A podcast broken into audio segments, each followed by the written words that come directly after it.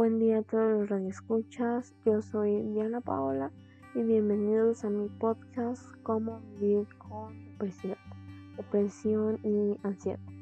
En este podcast les enseño cómo es que, que yo vivo con estas enfermedades y les daré algunos tips para poder, poder sobrellevar todo esto. Y comencemos. Bueno, pues para entrar en contexto, vamos a definir qué es ansiedad y depresión. Bueno, pues la ansiedad es, es la preocupación y miedo excesivos y continuos ante situaciones cotidianas. Y en algunas ocasiones es posible que se produzca taquicardia o respiración agitada su duración y sensación de cansancio. En cuanto a la depresión, eh, se puede describir como el hecho de sentirse triste, melancólico, infeliz, abatido o derrumbado. La mayoría de nosotros se siente de esta manera eh, de vez en cuando en periodos cortos. Pero la depresión clínica es un trastorno del estado anímico en el cual los sentimientos de tristeza, pérdida, ira o frustración interfieren con la vida diaria durante un periodo de algunas semanas o más. Mm, cabe destacar que las personas con trastornos de ansiedad enfrentan sentimientos intensivos e incontrolables de ansiedad, temor, preocupación o pánico. Y estos sentimientos pueden inferir con las actividades diarias pueden durar bastante tiempo. Como también eh, se dice que muchas personas que tienen depresión también tienen otras afecciones mentales. Los trastornos de ansiedad con frecuencia van de la mano de la depresión. Las personas con trastornos de ansiedad enfrentan sentimientos, como dije, intensivos e incontrolables de temor, preocupación o pánico. Bueno, pero aquí lo importante es qué podemos hacer para abatir estas enfermedades. Mm, pues en lo que a mí respecta, lo que siempre recomiendan es salir a caminar, distraerte, escuchar música, como quien dice salir de tu zona de confort. Por ejemplo, los adolescentes como yo se la viven en la escuela, dedicados solamente a la escuela, al estudio, y se pierden a ellos mismos y es por eso que llegan todas estas eh, enfermedades, depresión, ansiedad. ¿Por qué? Porque se pierden a ellos mismos, pierden su vida por estar concentrados en el estudio. Y eso está mal, no, no exactamente, sino que hay que tener tiempos para todo. Tiempo para mí, para hacer lo que me gusta, para distraerme, pero también tiempo para hacer mis tareas, para convivir con mi familia. Hay que tener tiempo para todo, hay que ser un equilibrio entre nuestros ratos libres, tiempo con familia, tiempo para mí, estudios, etc. Y es aquí cuando empiezan todas estas enfermedades. Bueno, depresión, ansiedad empiezan cuando te sientes aislado porque como te pierdes a ti mismo, te empiezan a perder las amistades, contacto con familia, contacto con el mundo real, te la vives sentado en una computadora y tu vida dónde quedó. Y esto se los digo porque es lo que yo viví respecto, respecto a mis experiencias. Eh, esto fue lo que pasó conmigo. Me dedicaba mucho al estudio, a la escuela, porque pensaba que eso era todo para mí y la verdad es que me dediqué tanto a eso que me fui perdiendo a mí misma.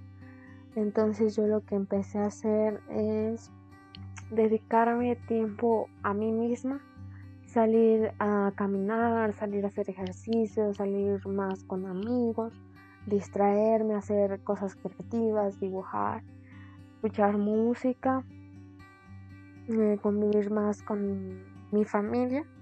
Eso fue lo que me ayudó poco a poco a construirme a mí misma. Entonces es lo que yo recomendaría. En cuanto a mi proceso. La verdad es que yo no me di cuenta cuando pasó todo esto. Yo solamente me, empecé con crisis de ansiedad. Me sentía muy triste, primero en ratos pequeños, después empezó a extender semanas, dos semanas, tres semanas, y fue cuando dije, ¿qué está pasando conmigo? Fue cuando me di cuenta, tenía eh, crisis de ansiedad, eh, depresión, y yo le dije a mi mamá, mamá, oye, es que me siento muy triste.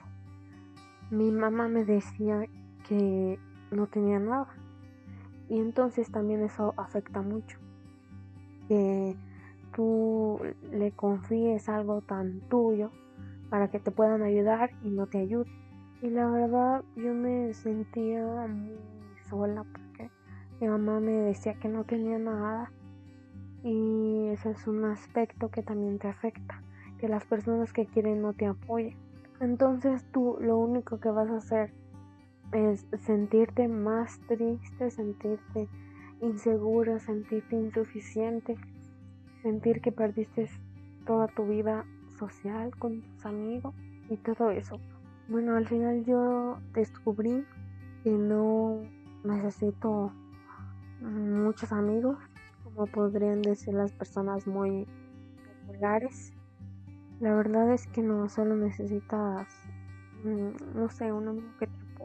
Y ahí es cuando tú ves cuáles son tus amigos de verdad y cuáles son los que nada más están ahí para pedirte favores. Te das cuenta de muchas cosas porque ves todo de otra perspectiva diferente. Porque tú te sientes sola y entonces pero, ¿qué hacer cuando te sientes sola, te sientes insuficiente, te sientes triste, con crisis de ansiedad? Bueno, les voy a dar unos tips que en lo personal a mí me ayudaron mucho. Mm, tip número uno es escribir eh, en una hoja todo lo que sientas en ese momento. Lo escribes, doblas la hoja y al final la puedes quemar. Y así tú sientes que tus sentimientos, esos sentimientos malos, se van, se queman fuera de tu vida. Tip número 2. También puedes hacer un diario. Ahí vas escribiendo todo lo que te pase en línea. Puedes escribir lo que quieras, los sentimientos que tengas en ese momento.